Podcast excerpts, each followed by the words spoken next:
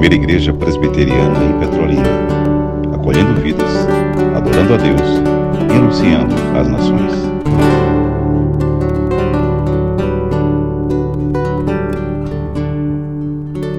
Que o triuno e majestoso Deus prossiga sendo amado, obedecido e glorificado. Louvado seja Deus pela nossa, a nossa superintendência, que continuou fazendo um trabalho belíssimo e queremos aproveitar e destacar esse momento aí aconteceu. Esse momento aconteceu, ele estimula de fato né, os próximos eventos. Ele acaba sendo combustível para os próximos eventos. Claro, isso está dentro é, do crescimento qualitativo da igreja. E dentro do crescimento qualitativo da igreja temos agregamento, acolhimento. É? A vida cristã também, ela se apresenta ela se vive assim, não é? Tendo momentos assim, como o Masterchef, momento de descontração. A verdadeira espiritualidade, ela contempla isso, ok? Meus irmãos, a nossa pastoral, ela se encontra baseada no Evangelho de Deus segundo Marcos, no capítulo 12, no Evangelho de Deus segundo Mateus, capítulo 28. Estou citando rápido aqui para que vocês é, já fiquem atentos. O livro dos Atos dos Apóstolos, 16, versículo 5. Não é? E também Carta de Deus aos Efésios, o primeiro capítulo, versículo 15. Observe como se encontra aí Marcos capítulo 12, a partir do versículo 27. Observem que aí nós temos esse texto lindo. Marcos capítulo 12. Deixe-me ver se eu não confundir. Passa o versículo 20, o 24, veja aí, Marcos. Isso. Vá para o 27 agora. O texto é esse. Isso. Não é. Deixe-me ver aqui.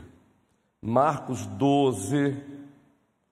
Deixe-me ver aqui o texto no meu smartphone para que vocês não tenham uma referência errada é sobre o grande mandamento. Isso. 12, 28, justamente. 12, 28, está ali. Depois que ele calou a boca dos saduceus, aí os fariseus agora disseram: é a nossa vez. Ele calou a boca dos fariseus, dos saduceus, quanto ao assunto divórcio. Aí os fariseus não se sentiram satisfeitos e disseram: é a nossa vez. Aí eles se apresentam assim, com uma pergunta.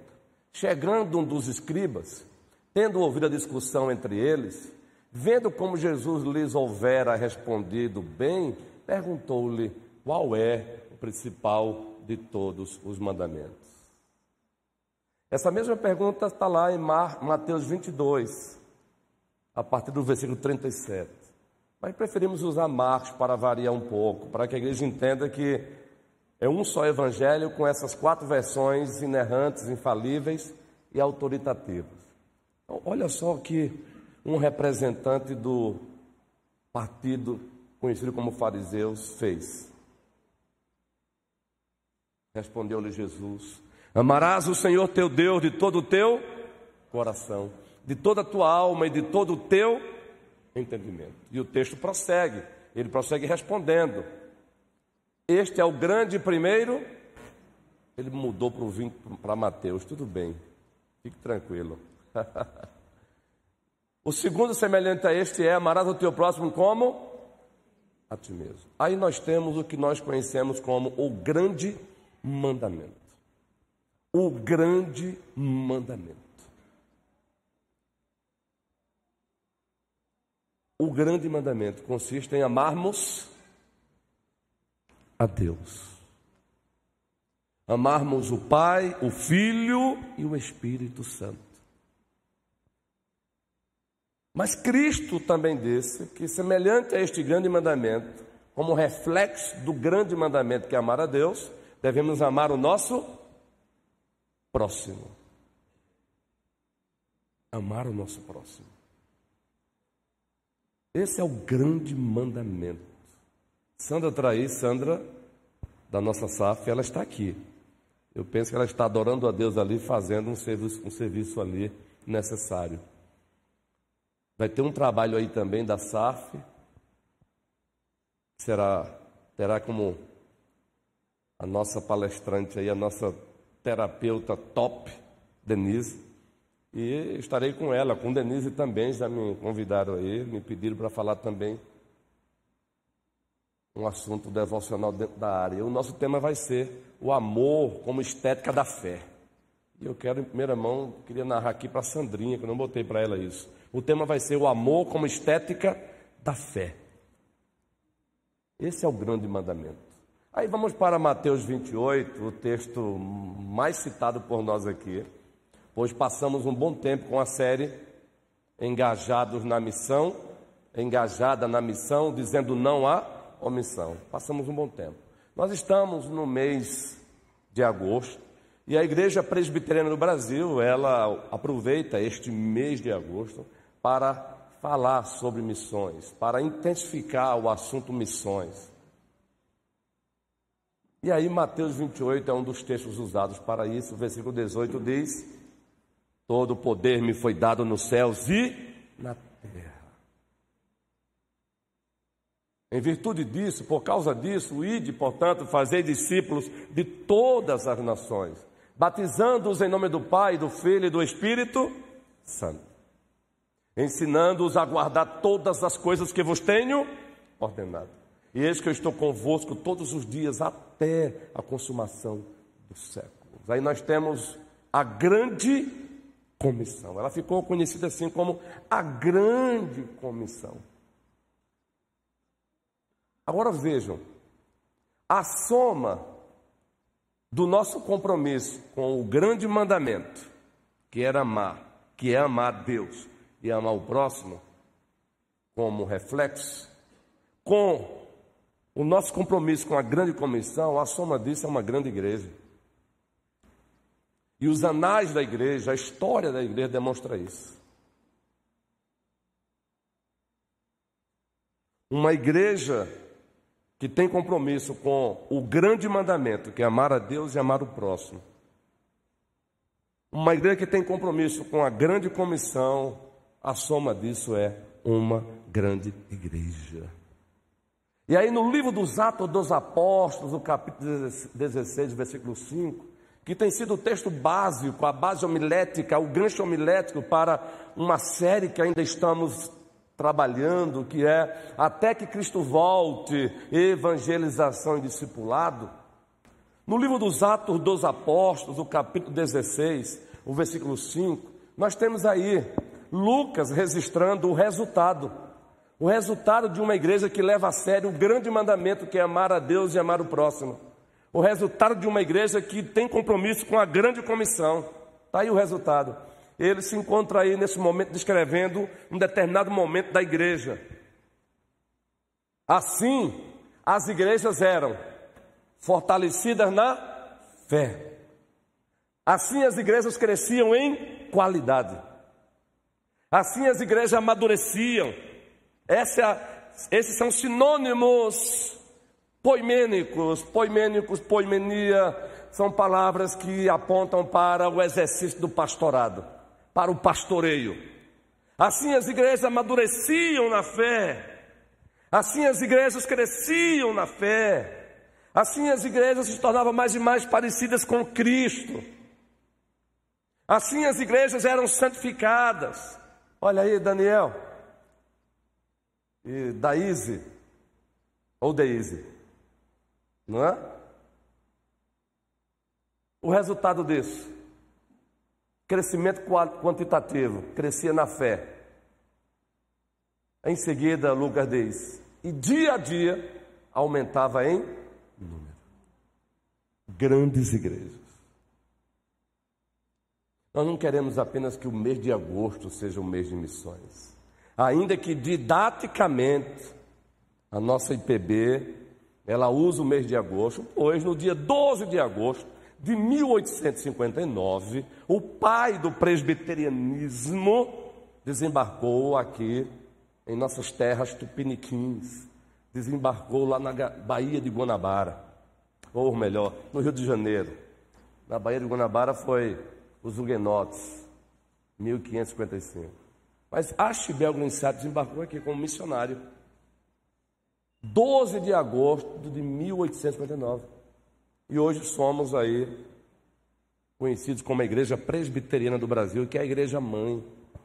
Hoje a IPB já gerou filhas. Algumas filhas, às vezes, vacilam, mas a IPB também. Ela tem as suas filhas aí. Uma igreja presbiteriana independente.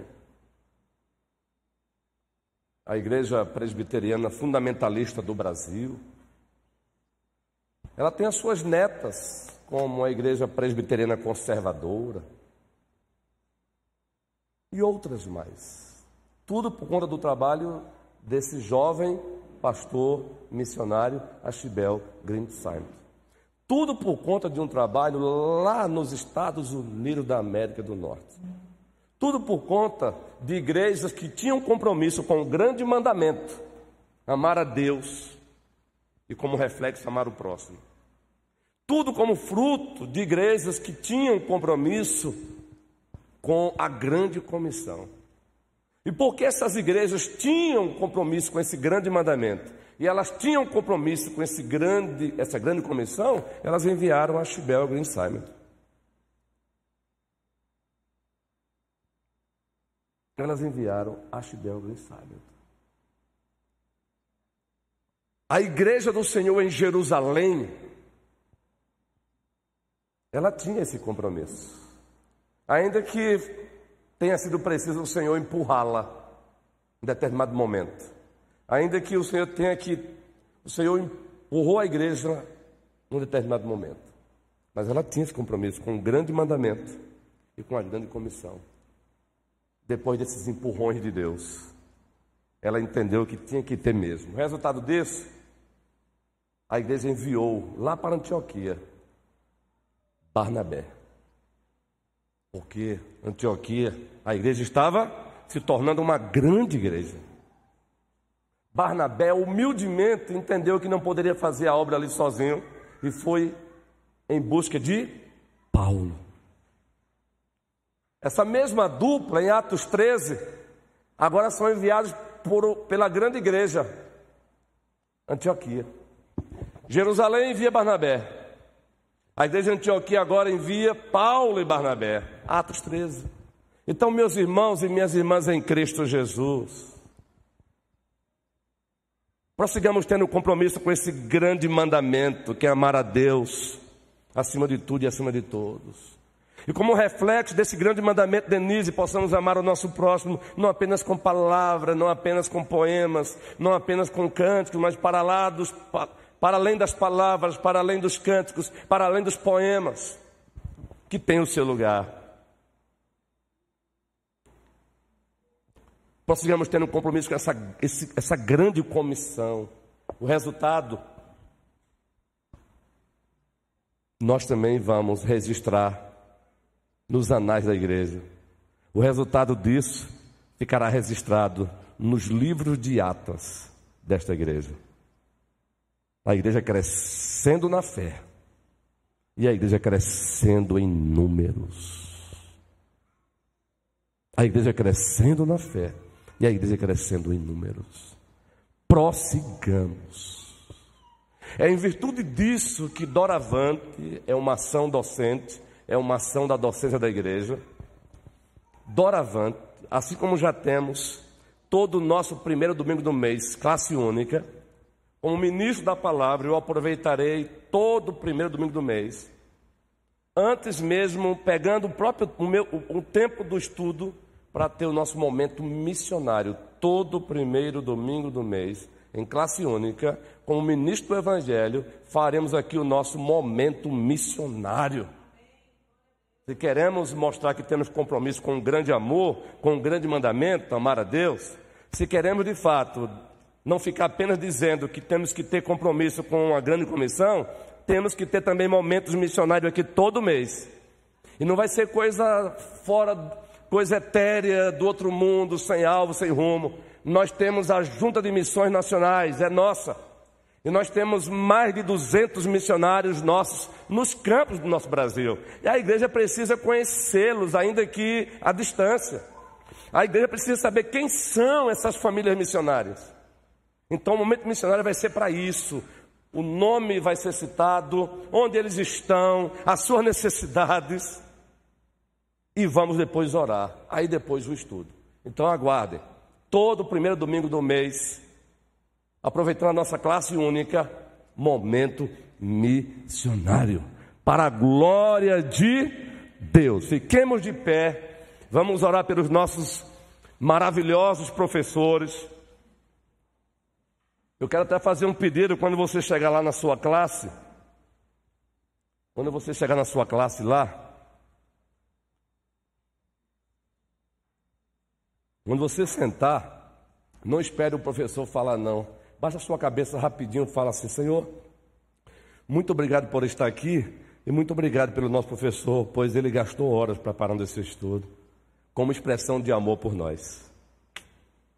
Se, olha, já disse aqui: se a gente aprender a agradecer mais, a gente vai murmurar menos. Deus e Pai, do nosso Supremo Senhor e grandioso Salvador Jesus Cristo, muito obrigado pela nossa superintendência, que continua fazendo um belíssimo trabalho aqui conosco. O diácono Luciano, o diácono Roniels, temos visto o zelo, o carinho, o dinamismo, a leveza, como expressão de amor a ti e amor ao, à igreja, ao próximo. Abençoa esses homens a nossa secretária também, Ilka, tem feito um trabalho dedicado, com zelo, com diligência. Obrigado pelos nossos professores e professoras, Senhor. Eles chegaram hoje aqui para lecionar, mas eles se prepararam antes. Tiraram um tempo, do tempo tão escasso que eles têm, para que a revista fosse lida, um livro fosse pesquisado com temor e com tremor, sempre confiando na ação soberana do Espírito Santo. Obrigado por eles existirem, Senhor. Abençoa os teus servos e as tuas servas. Abençoa também os nossos alunos, os discípulos do Senhor, os discípulos e discípulas do Senhor. Abençoa-os também, que eles se dirijam às suas classes com humildade, Senhor. A humildade de quem que vai resultar em desejo de aprender com humildade, Senhor. E que eles olhem para o padrão perfeito de humildade, Jesus Cristo. Que na sua, na ética da kenosis, no seu esvaziamento, ele demonstrou para nós o topo da humildade. Pois sendo Deus, não usou o direito de Deus. Então abençoa a nossa EBD, que ela seja mais e mais abençoada, Senhor. Abençoa o nosso conselho, tem sido uma bênção, nossos presbíteros homens zelosos, homens que têm se dedicado, homens que têm demonstrado zelo pela igreja, ainda, com nossas, ainda que com nossas limitações, mas nós temos conosco o Deus que é ilimitado. Abençoa o presbítero Humberto, o presbítero César, presbítero Moisés, presbítero Clécio, que se encontra é, viajando. Abençoa esses teus servos, que a igreja prossiga também amando-os e tendo-os em autoestima, como Paulo disse aos Tessalonicenses. Os nossos amados diáconos são bênçãos para nós também. Então nos abençoa. É no nome de Jesus Cristo que oramos. Amém.